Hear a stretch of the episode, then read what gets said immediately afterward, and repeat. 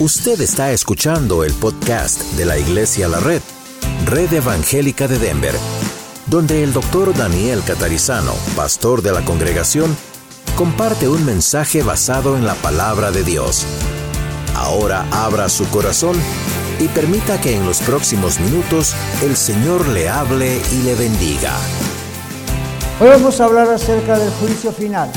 Es una serie que nunca quiso ser una serie, pero se transformó en una serie los últimos tiempos. Y el juicio final es un tema no muy popular, ¿verdad? No es de esos temas populares. Es en un tiempo donde todos quieren hablar acerca del bienestar personal, emocional, físico, financiero y, o por supuesto, lograr todas estas cosas de la manera más rápida posible. Muy pocos quieren escuchar y mucho menos pensar profundamente en su destino eterno y final. Millones de personas creen que tienen tiempo para pensar en asuntos espirituales, especialmente los jóvenes o los no tan jóvenes, pero dicen todavía tengo unos años por delante, tal vez, no tengo por qué preocuparme de mi vida espiritual. Y en realidad están ignorando lo inevitable. ¿Qué es lo inevitable? La Biblia nos dice en Hebreos 9:27, y así como está decretado que los hombres mueran una sola vez, y luego de esto el juicio. Entonces hoy vamos a hablar acerca del juicio. Hay un juicio final. Entonces, como vemos en la pantalla, vamos a abrir nuestras Biblias en el libro de Apocalipsis, el último libro de la Biblia. Apocalipsis capítulo 20, vamos a leer versículos 11, 12, 13, 14 y 15. Luego vamos a orar y yo le pido que presten mucha atención a lo que el Señor va a decir. Esta puede ser la última oportunidad para algunos de ustedes. Dios dirá.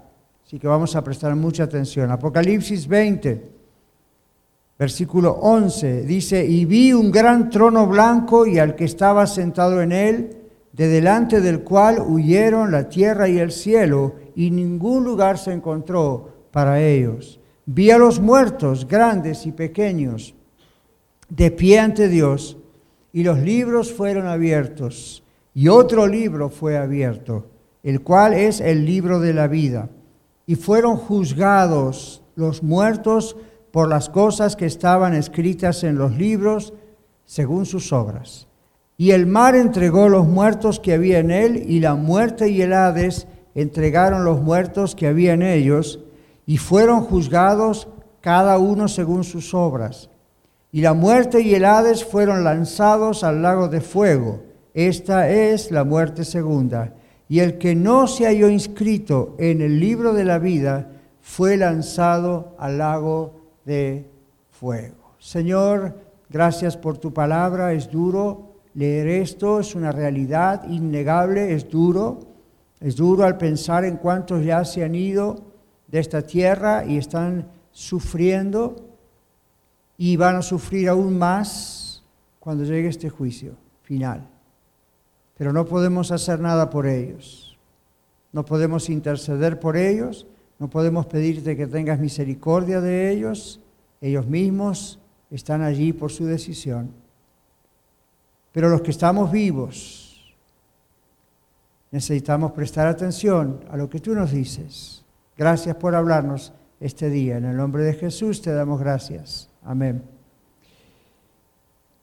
Millones de personas creen que tienen tiempo. Tal vez usted, escuchando en Radio La Red en este momento, ustedes aquí en la iglesia, ustedes viendo YouTube, piensan, no me gusta este tema, no, háblelo rápido, pastor, no quiero hablar de esto, esto me asusta. O algún día voy a pensar en esto. La Biblia es palabra de Dios y la Biblia dice que hay un juicio final. Dios el Padre, de acuerdo a este texto, ha encomendado a su Hijo, el Señor Jesucristo, el hacer juicio ese día final el Señor Jesucristo. ¿Por qué Él? Porque Él fue el que dio su vida en la cruz. Y Él fue el que resucitó venciendo la muerte. Así que el Padre, Dios, representado por su Hijo, Señor Jesucristo, va a ejecutar juicio. Este hombre manso y humilde que fue el Señor Jesús aquí en la tierra, que dentro de pocas semanas celebraremos que llegó en un pesebre anónimamente, si se quiere, aunque anunciado por generaciones, un día volverá Y ese va a ser el espectáculo que el universo jamás ha visto todavía. Él volverá como el gran juez del mundo, como rey de reyes, señor de señores. No va a venir humildemente, anónimamente, va a venir, todo ojo le verá. Y la Biblia dice que muchos van a comenzar a angustiarse y a llorar porque inmediatamente van a reconocer que lo que usted está escuchando en este momento era cierto y es cierto. Y van a notar inmediatamente que no tienen solución. El Señor volverá a juzgar al mundo con justicia, dice la palabra de Dios, y a los pueblos con equidad. La Biblia dice que todos debemos comparecer ante nuestro Creador, ante Dios. Ahí no va a importar si usted cree en Dios, no cree en Dios. Todos, todos todos, sin excepción, compareceremos delante de Dios. Ese día el Señor Jesucristo va a juzgar al mundo con justicia y cuando todo acabe, dice la Biblia, entregará el reino a su Padre. El texto que acabamos de leer dice, la tierra y el cielo huirán. Él lo vio, entonces es una visión, huyeron. El cielo y la tierra huyeron. Está hablando de un conflicto universal de un conflicto cosmológico. Y eso precede a este juicio final, al juicio general. Hay una serie de cuestiones en juicio y da la impresión de que hay muchos juicios, pero son sesiones. Esto es un juicio total y ocurre que el cielo y la tierra huirán, dice, y este conflicto universal va a ocurrir solamente, escuche esto, solamente ante la presencia de Jesús ante la majestad y la santidad del Señor Jesús, el Rey, sentado en su trono para juzgar, el cielo y la tierra huirán y no encontrarán lugar. ¿Cuál es la idea? No hay forma de esconder nada. El Dios que creó los cielos, la tierra, lo visible y lo invisible, tiene absolutamente dominio sobre todo. Y el Señor volverá en esas condiciones como Rey de Reyes y a juzgar al mundo con justicia y al mismo tiempo con mucha dignidad.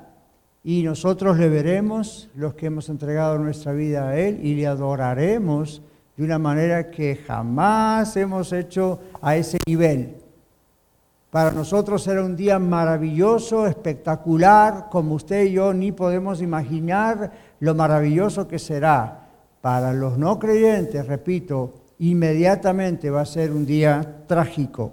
La Biblia dice, pequeños y grandes se presentarán delante de Él.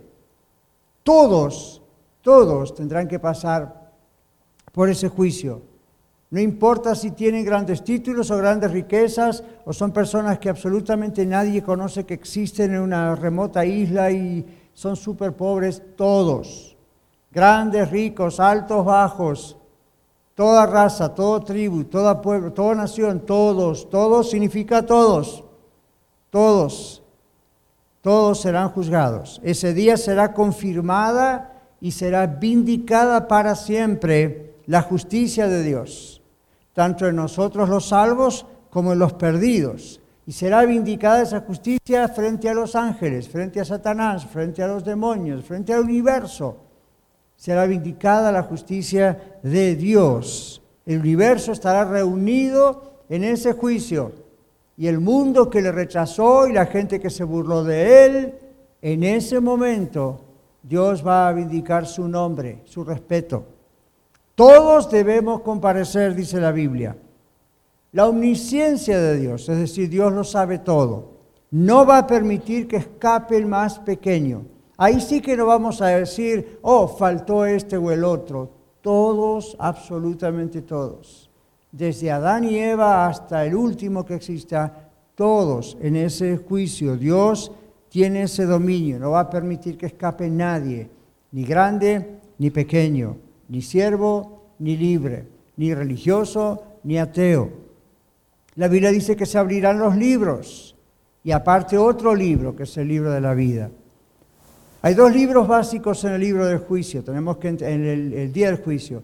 Libros en aquel tiempo no son estos libros, de estos papeles, ¿no es cierto? Eran rollos. Eso es lo que vio posiblemente Juan en esta visión. Y es como la Biblia, son 66 libros, pero en realidad son un libro, es una colección. Bueno, los libros fueron abiertos y luego uno de los libros, el libro principal, fue abierto. En el libro de la vida, dice la Biblia, estarán inscritos todos los nombres de todos, escuche esto, los verdaderos creyentes en Cristo Jesús. ¿Por qué hago esa señal? Todos los verdaderos. ¿Por qué ese énfasis?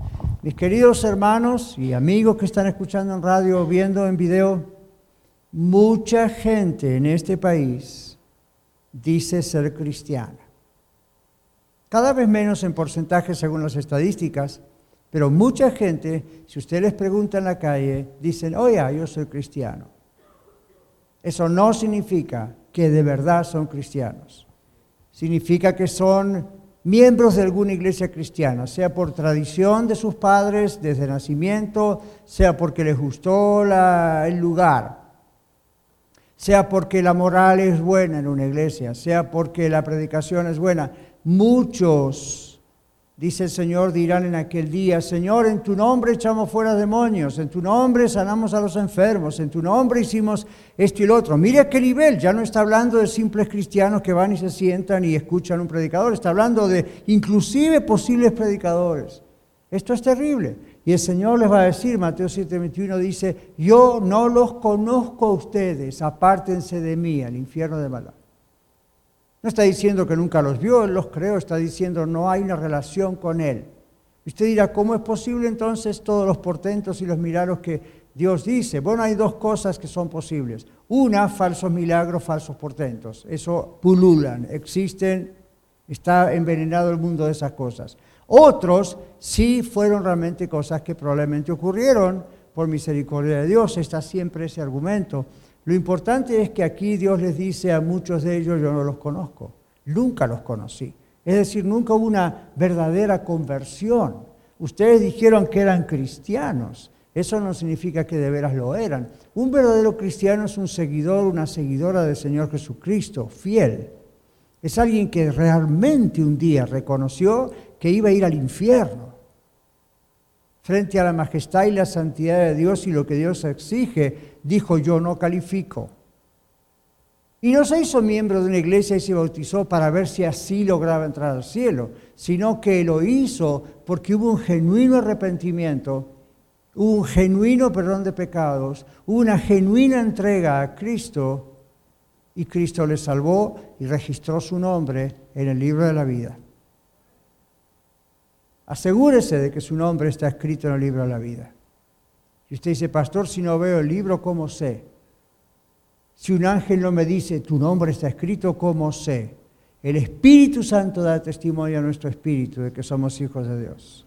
Si usted no tiene el testimonio del Espíritu Santo en su corazón, arrepiéntase y pídale perdón al Señor. No porque no tiene ese testimonio solamente del Espíritu de Dios, que es Dios mismo, sino porque no ha hecho todavía ese paso de arrepentirse y venir a Cristo. Entonces aquel día se abrirá el libro de la vida, hemos leído, y todos nosotros que estamos inscritos en ese libro, escuche esto, seremos absueltos ante el tribunal de Cristo. Y no seremos juzgados, seremos reconocidos como sus seguidores genuinos. Claro, para muchos puede sonar eso arrogante. La gente católica suele decir que los cristianos somos muy arrogantes al decir que somos salvos, porque ellos predican otra forma de teología que no es bíblica en realidad, y ponen siempre la duda de que una persona puede ser realmente salva. La Biblia dice, en palabras del Señor Jesucristo, yo soy el camino, la verdad y la vida. Nadie viene al Padre sino por mí. Otro texto dice, el que viene a mí no le echo fuera. Otro texto dice, el que cree en mí, aunque esté muerto, vivirá. Otro texto dice, cree en el Señor Jesucristo y serás salvo tú y tu casa. Otro texto dice, porque de tal manera amó Dios al mundo que ha dado a su Hijo unigénito, para que todo aquel que en él cree Deposita su confianza solamente en Cristo para salvación. No se pierda, mas tenga vida eterna. Otro texto dicho por Jesús dijo, mi Padre que me las dio es mayor que todos y nadie las arrebatará de la mano de mi Padre. Cuando usted viene a los pies de Cristo genuinamente arrepentido, escuche, arrepentido no es I'm so sorry, lo siento tanto, cualquiera hace mal, todos somos pecadores, ¿quién es perfecto? Eso no es arrepentimiento, eso son excusas baratas. Uno tiene que decir, frente a la santidad, frente a la majestad de Dios, Dios me está convenciendo de lo miserable que soy, de que merezco el infierno, pero yo no quiero ir ahí. Sálvame, Señor. Y una vez que usted con todo su corazón, no por pura emoción, porque le pusimos una linda musiquita paso al frente, o porque bautizamos, realmente, realmente hubo contrición en su corazón. La Biblia dice que el corazón contrito y humillado no despreciará al Señor. Y es el mismo Señor el que está poniendo eso y usted tiene que responderle. Y cuando usted, como yo, le respondimos y dijimos, sí Señor, sálvame sálvame de la condenación. Entonces dice, el Señor nos salva y el Señor nos registra. Dice, este es mío, nos adopta. Entonces cuando llegue el día del juicio, usted y yo no vamos a temer nada. ¿Por qué? No vamos a estar ahí comiéndonos las uñas. ¿Será que me voy a salvar? ¿Será que no me voy a salvar? Una vez le pregunté a una persona, ¿usted cree que si muere hoy es salva? Y la persona me dijo, espero que sí. Y yo la estaba bautizando. Eso fue una lección grande para mí como pastor. ¿Cuál fue mi lección? Aprendí a hacer más fuerza antes de llevar a una persona al bautismo, o que la persona decidiera, porque un cristiano tiene que estar seguro. No se confunda por lo que le envenenaron en su cabeza antes. Es arrogancia estar seguro. Arrogancia sería ser salvo por sus propias obras, ¿verdad? La Biblia dice, nadie es salvo por sus obras para que nadie se gloríe. La arrogancia está en pensar que uno puede llegar a ser salvo. La arrogancia está en pensar en que hay otro camino para salvación, cuando Jesús dijo, soy el único camino. La humildad es está en decir, yo merecía el infierno, pero confié en Cristo y Él me salvó. Eso no es arrogancia. Eso es testificar de la gloria de Jesús. Eso es exaltar a Cristo. Eso es predicar a Cristo. Eso es invitar a otros a venir a Cristo. Entonces, el cielo y la tierra huyeron, grandes y pequeños, nadie está exento. Se abren los libros, nosotros seremos absueltos, pero los nombres de los que no creyeron, ¿qué va a pasar con ellos? Si no son absueltos, son juzgados. Y usted dice, entonces hay que esperar ese día para... para... No, la Biblia dice que ya una persona puede saber si cuando llegue el juicio va a ser absuelto o no. ¿Lo sabe usted? Usted tiene que saber. Entonces se va el miedo a la muerte. ¿Por qué se va el miedo a la muerte? Preste atención, preste atención. Esto es una cuestión de vida o muerte. ¿Por qué se va el miedo a la muerte cuando una persona de verdad ha entregado su vida a Cristo? El mismo testimonio de Dios, el Espíritu Santo, que viene a nuestra vida y da testimonio de que somos hijos de Él, es el mismo Espíritu de Dios que elimina el temor a la muerte. ¿Por qué? El temor a la muerte no es temor al proceso de morir. El temor a la muerte es lo que pasa después de morir. Se lo repito, el temor a la muerte no es temor a la muerte en sí, al proceso de morir. Eso suele ser más o menos rápido. El temor a la muerte es tengo miedo de qué va a pasar después. Hasta el ateo suele tener miedo a la muerte. Y uno debería decirle, ya que dice que Dios no existe, ¿a qué le tiene miedo? Pero Dios ha puesto la conciencia en cada ser humano y aún en su conciencia el ser humano sabe que tiene que haber algo más o que hay alguien más y tiene que dar cuentas Ninguno tendrá excusas el día del juicio porque los registros de esa sabiduría completa u omnisciencia de Dios estarán por un lado y por otro lado la conciencia de los pecadores y ambas cosas van a estar de acuerdo. Ese día la conciencia suya y lo que Dios dice que está escrito en su libro van a estar de acuerdo, van a coincidir. Dios dio al hombre la conciencia, hombre mujer, la conciencia.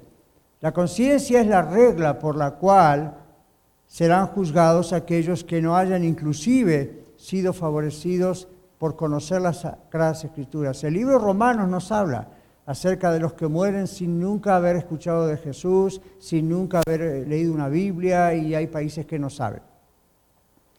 Van a ser juzgados según sus conciencias. Dios les dio una conciencia y Dios les dio lo que llamamos la ley natural, la revelación natural.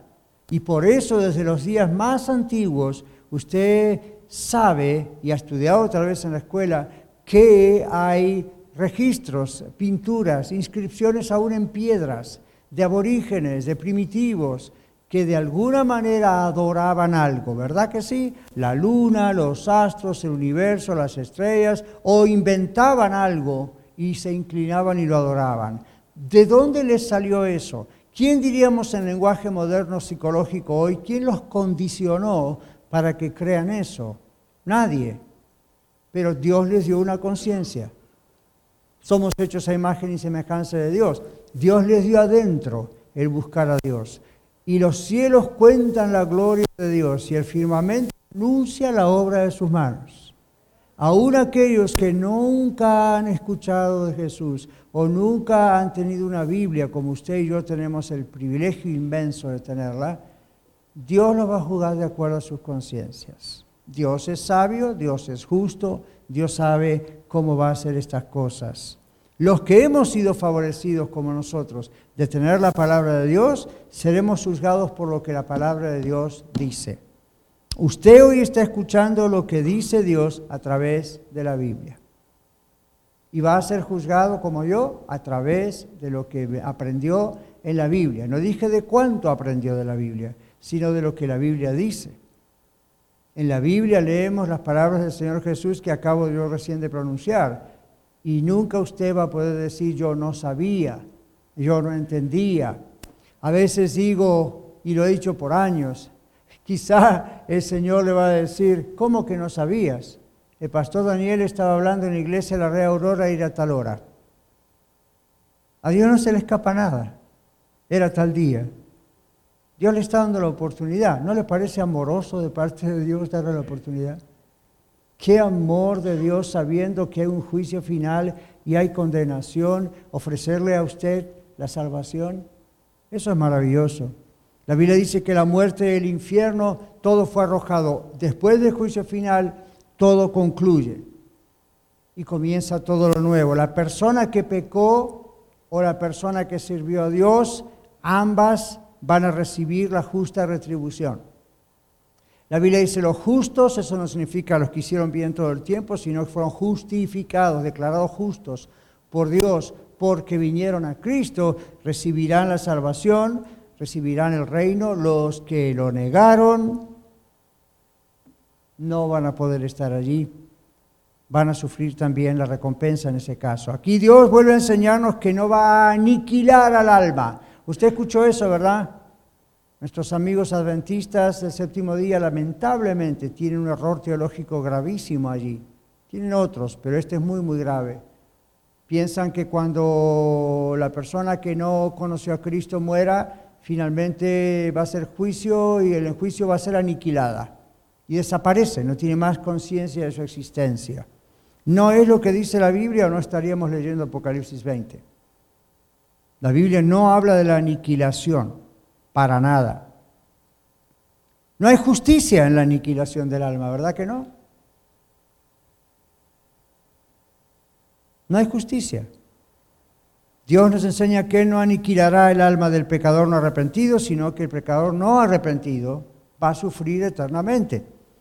No hay justicia en la aniquilación del alma, como tampoco piense esto, tampoco lo habría si la salvación no fuese eterna. filosofamos un poquito, ¿verdad? Si existe la aniquilación del alma, digámoslo así, debería existir la aniquilación de la salvación. No puede una cosa y la otra no. Si existe la salvación eterna es porque existe el castigo eterno. Si existe el castigo eterno es porque existe la salvación eterna. No puede ser uno si el otro no a nuestra conveniencia. Nunca la Biblia habla de la aniquilación del alma. No hay justicia si así fuese. Si la vida de los justificados y de los injustos terminase en el juicio, entonces ¿para qué vino Cristo a pagar por los pecados y de qué nos salvó? ¿Cómo vamos a llamar a Cristo el Salvador y luego no hay una condenación? Nos vino a salvar precisamente de la condenación. Y si la condenación es la aniquilación, ¿para qué se molestó Cristo en venir a sufrir por nosotros? Sencillamente nos aniquila y se acabó.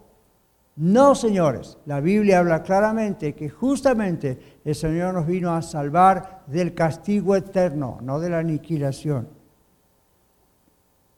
En este texto la muerte y el Hades son arrojados al lago de fuego y eso expresa que el pueblo de Cristo nunca más morirá, ni sus espíritus quedarán sin cuerpo.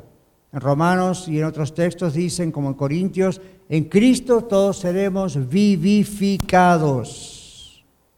Nuestro cuerpo mismo, como hemos estudiado, será resucitado. Estoy mencionando Romanos capítulo 14, versículo 9, y estoy mencionando 1 Corintios 15, 22. Escucha este mensaje porque aún los que ya somos salvos, eh, cuidado, porque tenemos cerca nuestro personas que tal vez no son salvas aún y de esto depende su destino eterno. Termina el texto de Apocalipsis diciendo allí, esta es la muerte segunda ¿cómo una muerte segunda? ¿Qué significa? Es la eterna separación lejos de la presencia del Señor.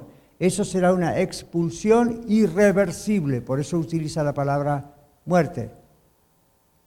El pecado que lleva al castigo eterno del infierno es el de rechazar la salvación, rechazar la salvación de ese lugar llamado infierno, la cual Dios ofrece, la salvación que Dios ofrece a través de su Hijo Señor Jesucristo.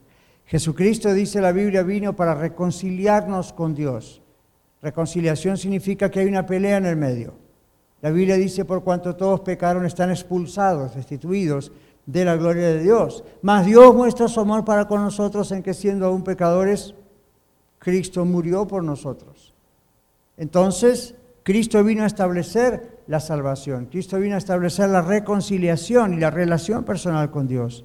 El infierno originalmente. Es el sitio preparado para Satanás, el enemigo y sus demonios, sus ángeles, como dice también la Biblia. Y ahí van a ir aquellos que escogen ir con Satanás. Y usted dice, oh pastor, ¿quién va a escoger ir con Satanás? Usted. Desde el momento en que rechaza a Cristo está tomando otra decisión. No hay tres o cuatro decisiones. Nadie quiere ir al infierno, pero cuando rechaza venir a Cristo está escogiendo ir a donde precisamente no quiere ir. Y el diablo no está murmurando a algunos de ustedes en este momento, no le creas, esa mentira te está tratando de asustar.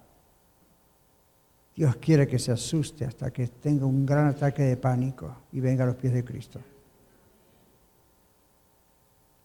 Rechazar la voluntad de Dios de salvarle es escoger ir al infierno por voluntad propia.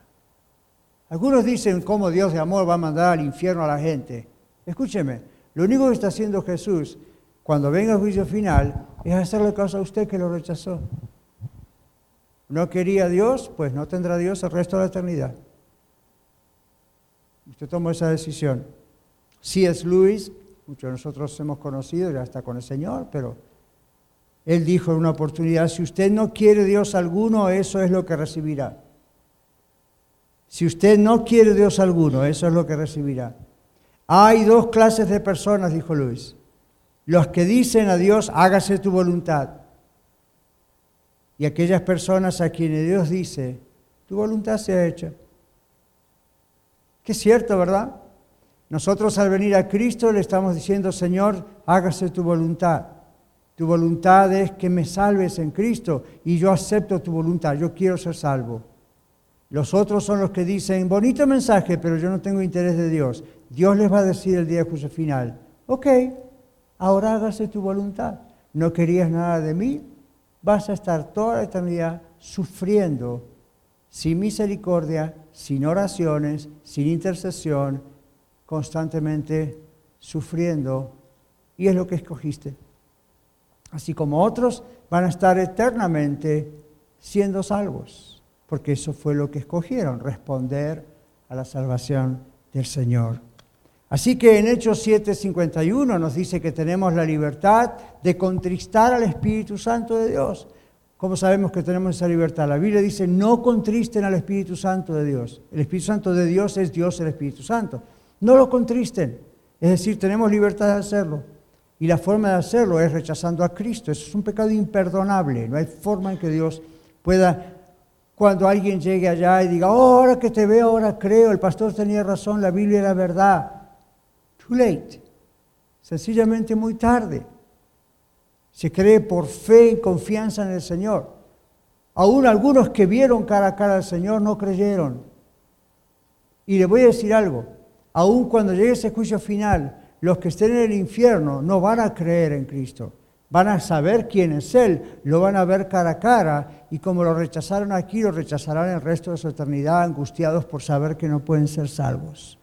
Así que mis amigos y hermanos, Dios no envía a las personas al infierno en realidad. Dios hace lo que las personas han elegido. Rechazar a Dios significa que se condenan a sí mismas por no arrepentirse. Dios hace cumplir simplemente la sentencia. Nuestro rumbo en la tierra debe quedar sellado ahora para el más allá. Hay solamente dos opciones, el cielo o el infierno.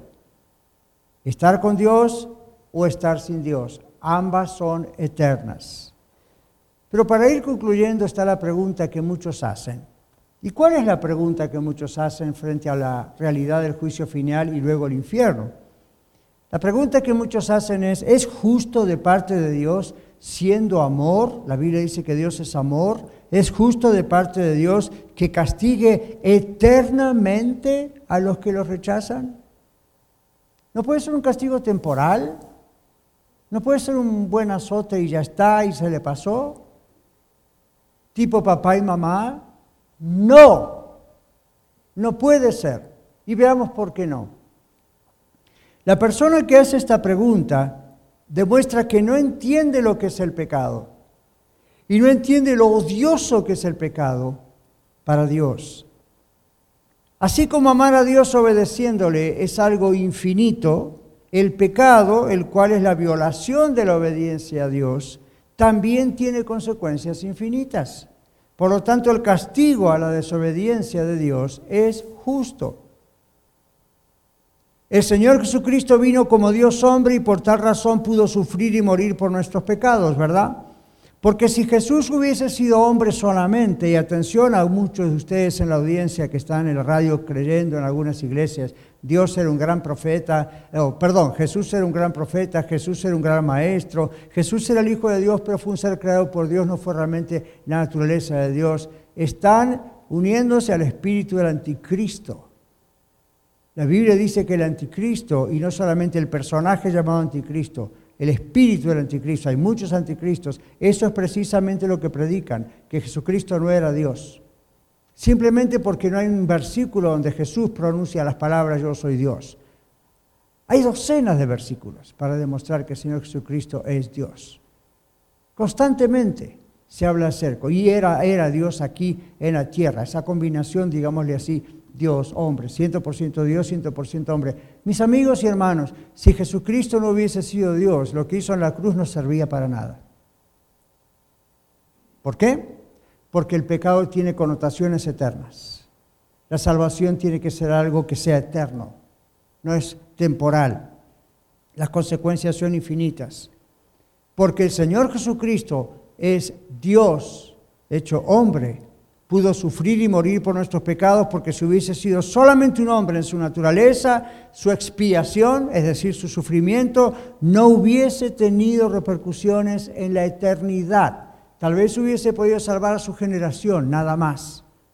Él tenía que hacer algo y tenía que ser alguien que pudiese hacer esa repercusión de la salvación eternamente, todos los tiempos, a través de los tiempos, para todos los seres humanos. Como Él era Dios hombre, su sacrificio en la cruz y su resurrección de los muertos pagó por los pecados de todos los seres humanos a través de los tiempos, desde Adán. Por lo tanto, la salvación que Dios otorga en Cristo a todo aquel que cree en Cristo es una salvación interminable. La salvación que tenemos en Cristo, mis hermanos, es para siempre. Ahí no vamos a tener posibilidad de pecar y perdimos la salvación o uy, ¿ahora qué hacemos? Eso es para siempre. De la misma manera que el castigo eterno es para siempre. Usted dice, pastor, a lo mejor después de sufrir tanto, después de muchos siglos y siglos, alguien se arrepentirá y Dios le perdonará. No va a ocurrir. En la famosa parábola del rico Lázaro es lo que Abraham, Dios a través de Abraham dice. Nadie de acá puede pasar para allá ni de allá para acá. No hay forma de revertir el, asunto. Así que piense muy bien lo que va a hacer, porque puede ser su última oportunidad. Piense muy bien lo que va a hacer. Ahora, esto es justo de parte de Dios, porque Dios es justo y la justicia tiene que ser justa o Dios no es justo. Lo mismo pasa con un juez en la tierra. Otros dicen, pero Dios es misericordioso. Sí, pero la misericordia de Dios no es una pasión emocional como la nuestra. Oh, siento compasión, siento piedad. Eso no está mal, pero Dios tiene eso, pero no es esa pasión o compasión momentánea, emocional, que le vaya a prohibir a él o frenarlo a él de hacer lo justo. ¿Qué le parece a usted si usted le matan un hijo, por decir algo muy dramático, y luego va a la corte y el juez dice, pero yo siento misericordia de este criminal, hoy tengo un día muy bueno, hoy quiero perdonar a los árboles que andan en la tierra, lo voy a perdonar. ¿Cómo sentiría usted frente a un juez así? Los jueces tienen que ser imparciales, ¿verdad o no? Ya, los que votamos, votamos por jueces que sean imparciales. ¿Y cómo sabemos eso? Bueno, a veces nos tenemos que tomar el trabajo de ver su récord y a ver qué hicieron con sus casos. Si yo me entero de uno que dice, bueno, tendría que haber por la ley juzgado a cierta persona, pero no sé, ese día tuve una compasión tan grande que dije, total Dios es amor, me perdona a mí, yo lo voy a perdonar a este. Así no trabaja un juez. Dios no va a tener un ataque de misericordia a último momento a nivel humano, emocional. Dios no va a hacer eso. Si ese fuese el caso, entonces Dios no sería justo, por lo tanto tampoco sería amor, pues las dos cosas, amor y justicia de Dios, son parte del carácter santo de Dios y no pueden contradecirse ni separarse una de la otra. Por eso la Biblia dice, el que no ama a su hermano no conoce a Dios. ¿Se acuerda ese texto? El que no ama a su hermano, a quien no ha visto, a quien ha visto, ¿cómo puede decir que ama a Dios a quien no ha visto? El que no ama a su hermano no perdona, no conoce a Dios. ¿Por qué? Porque Dios es amor. Entonces, usted dice que tiene que ver una cosa con la otra, absolutamente todo. Si usted dice que ama a Dios es porque tiene a Cristo en su corazón. Y si usted tiene a Cristo en su corazón, no puede no amar a otros. ¿Por qué no puede no amar a otros? Porque Dios que vive dentro de usted le inspira a amar como Él ama. Si usted no puede amar como Dios ama, usted nunca conoció a Dios. No me importa si es pastor, si es líder de alabanza, no me importa si es diácono, siervo, ujier, o simplemente va y se sienta en una iglesia. El que no perdona no conoce a Dios. ¿Por qué? Porque Dios es amor. Y cuando uno sabe que es perdonado por Dios, cuando uno experimenta el perdón de Dios, no puede no perdonar a otros. Entonces, Dios es misericordioso. Cuando Dios quiere que perdonemos a otros, los perdonamos con el amor de Él con el amor que Él puso en nosotros, no con un amor humano que tiene pasión hoy mañana tiene odio, es, es, otra cosa. Entonces, no sería Dios amor si Él no fuese justo, no sería Dios justo si Él no fuese amor. Entonces, no pensemos en Dios como pobrecitos, ¿cómo va Dios a eternamente juzgar a esas personas? La justicia de Dios no pasa por su misericordia a nivel humano donde uno podría decir, bueno, esto, la justicia es más fuerte que cualquier pasión. Misericordia, quiere hablar de misericordia, quiere hablar del amor de Dios, porque de tal manera amó Dios al mundo que ha dado a su Hijo unigénito, para que todo aquel que le cree no se pierda, más tenga vida eterna. ¿Algo más? ¿Algo más necesita Dios para demostrarle el amor que le tiene? ¿Qué más puede hacer Dios para demostrarle su amor a usted? El pecado pisotea la santidad de Dios. El pecado es algo odioso para Dios, mucho más que para nosotros, obviamente. Dios, por lo tanto, vindica, defiende su majestad y su honor al hacer un juicio final. Pregúntese esto. ¿Qué rey humano? Sé que no estamos en épocas de monarquías, pero ¿qué rey humano permitiría que su honor y su autoridad fuesen pisoteados y al mismo tiempo ese rey pudiera mantener el respeto de sus súbditos. Se lo vuelvo a repetir. ¿Qué rey humano permitiría que su honor, su autoridad fuesen pisoteados y al mismo tiempo que permite eso, el pueblo lo respetaría? Nadie lo respetaría. ¿Cómo adoraríamos nosotros a Dios si Él no castigase a aquellos que no lo respetan, que no lo temen. ¿Qué clase de Dios sería? Usted diría, ¿qué clase de Dios sirva? ¿Qué clase de Dios amo? Si cualquiera le puede hacer cualquier cosa y Él no se inmuta. Y usted dirá, pastor, es exactamente lo que está ocurriendo. Hoy en día por televisión, en películas, en memes, por radio, por mis compañeros toman el nombre de Dios en vano, ¿verdad? La Biblia dice, no tomará a Dios por inocente al que tome su nombre en vano.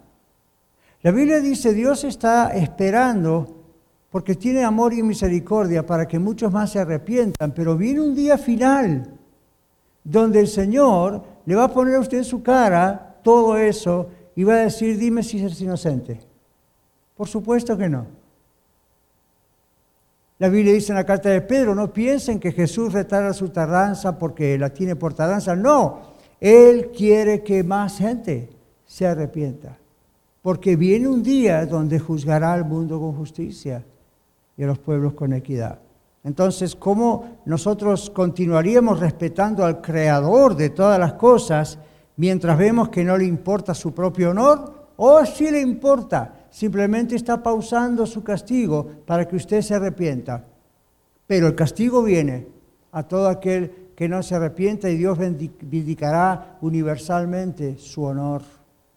Y nosotros todos estaremos muy agradecidos a Dios por habernos salvado. Así que en conclusión, mis queridos, en el día final, en el día del juicio final, no habrán negociaciones,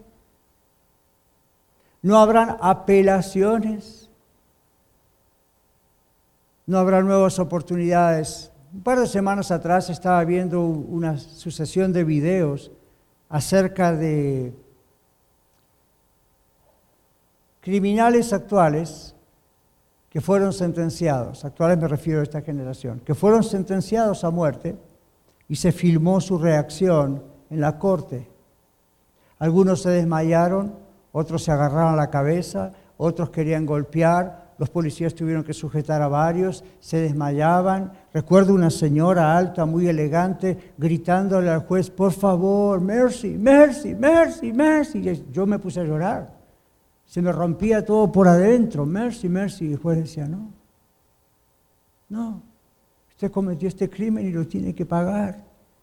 Tratando de tocarle el corazón al juez a ver si se... No, y se la llevaron así a los gritos llorando. Otro joven gritaba, God, God, God, y como clamando a Dios, por favor, intercede, haz algo. Dios hizo silencio. Dios es justo. Yo pensaba, Señor, juicio final.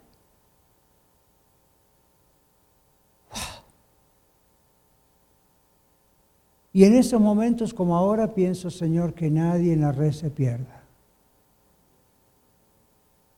Eso no tiene que ver con mi honor como el pastor de la red. Eso tiene que ver con que yo estoy predicándole la palabra de Dios. No tolero el pensar que alguien se pierda. ¿Por qué cree que tenemos una radio? Porque hace dos años que estamos pagando una radio. ¿Usted sabe que para, para Iglesia de la Red tener una radio cuesta un cuarto de millón de dólares por año? y no somos multimillonarios y no somos una iglesia de miles de personas todavía. ¿Por qué nos cuesta tanto dinero comprar un edificio cuando nos dicen tenemos que salir del otro? ¿Por qué tenemos un rancho? ¿Por qué compramos tanta cantidad de Biblias por años y folletos? ¿Por qué todos los que vieron hoy aquí al frente, más los que no estuvieron hoy, sacrifican horas y horas sacándole al, donde sea el día para producir un programa radial? ¿Por qué el pastor pasar horas para hacer un, un mensaje de 30, 40 minutos, 50 minutos? ¿Por qué todos ponemos diezmos, ofrendas y sacrificamos bienes? ¿Por qué cree que es esto? ¿Usted cree que hacemos esto para ser salvos? No, lo hacemos porque somos salvos y no queremos que usted se pierda, sino que proceda al arrepentimiento. La Biblia dice en palabras del apóstol Pablo, somos embajadores en nombre de Cristo, somos representantes en nombre de Cristo, dice Pablo, como si Dios rogase por medio de nosotros, os rogamos en nombre de Cristo, reconcíliese con Dios, porque viene un juicio final. Y si usted lo cree o no lo cree, no cambia la realidad. Viene un juicio final y en el juicio final usted va a ser absuelto, no va a ser condenado solamente si usted ha entregado su vida al Señor Jesucristo estando aquí en la tierra. Ese infierno es para Satanás y los demonios, y ahí van todos aquellos que rechazan al Señor Jesucristo. La solución de Dios para aquellos humanos que creen en Él es la salvación en el Señor Jesucristo. El destino de aquellos que no creen en Él es el infierno. ¿Sí? Es el infierno. Palabra que hoy se usa hasta para maldecir a alguien en inglés. Eso es un truco de Satanás, ¿sabía usted? Es un truco de Satanás. Yo he hablado del infierno y algún que otro niño ha dicho, ah, el pastor dijo hell. La Biblia dice hell. La Biblia dice infierno. Es un truco del enemigo usarla para que no se hable de eso. El otro truco es, pastor, háblenos de las finanzas. Háblenos de cómo motivar nuestra vida. Háblenos de nuestro yo. Háblenos de cómo mejorar nuestra identidad. Yo le digo cómo mejorar todo eso. Entregue su vida a Cristo. Será una nueva criatura. Y aunque sea el pobre miserable del barrio, usted va a ser más rico que nadie. Pero ¿para qué dice la Biblia? Va a ganar todo el mundo y pierde su alma. ¿De qué le sirve? Esto que estamos pasando aquí es un tiempo, son unos años, nada más, para algunos más, para otros menos. Pero lo que ocurre después es para siempre, mis amigos. No se vayan sin Cristo, por favor. Vamos a orar. Señor, tú no me permites hacer de este momento algo emocional. Una suave música, pase al frente, ore conmigo, repita después de mí. Hay gente que hace eso, Padre, como muchos de nosotros, de una manera genuina, sincera, con mayor comprensión más tarde.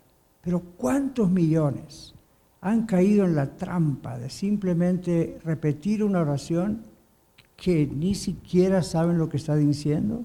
No ha habido un arrepentimiento genuino y se demuestra porque después siguen viviendo como si nada hubiese ocurrido. Señor, llévalos aún ahí al conocimiento de tu verdad y que haya un verdadero arrepentimiento. Solo tú lo puedes hacer. Padre, que nadie de la red se pierda. No estoy dudando, Señor, que miembros de la iglesia son tus hijos. Pero puede ser que haya personas en nuestros medios, miembros o no miembros aún, que de pronto piensen que eso los ha salvado, el ser miembros de una iglesia el haber hecho simplemente la repetición de una oración y por tu misericordia cosas han cambiado en sus vidas. Señor, solo tú puedes convencer de pecado. Hazlo, Padre. No queremos que nadie se pierda. Nos unimos a tu deseo. Si hay un alma aquí que no te conoce, o alguien escuchando en Radio La Red, o los podcasts, o en YouTube, llévalo, Señor, como me llevaste a mí, como llevaste a millones a través de la historia, a sus rodillas, de verdad. A que vengan a ti, Señor, y digan, Señor, confieso que soy pecador, confieso que merezco el infierno, no porque simplemente hago cosas malas, sino porque te he rechazado, te he insultado, No te he obedecido, Señor. Pero tú me has entregado a tu Hijo, Señor Jesucristo, quien cargó con mis pecados en su cruz, como si Él hubiese pecado. Nunca pecó, Él cargó con mis pecados. Señor, pongo mi confianza en ti. Pongo mi confianza en ti. Sálvame, Señor, sálvame del infierno. Ayúdame a estar seguro que cuando llegue ese juicio no tengo nada que temer, porque estoy sellado contigo. Tu espíritu me ha sellado, tu sangre me ha lavado. Gracias, Padre. Ayúdame a decírselo a otros para que también tú los puedas rescatar. En el nombre de Jesús. Muchas gracias por escuchar el mensaje de hoy. Si tiene alguna pregunta en cuanto a su relación personal con el Señor Jesucristo o está buscando unirse a la familia de la Iglesia La Red, por favor no duden en contactarse con nosotros.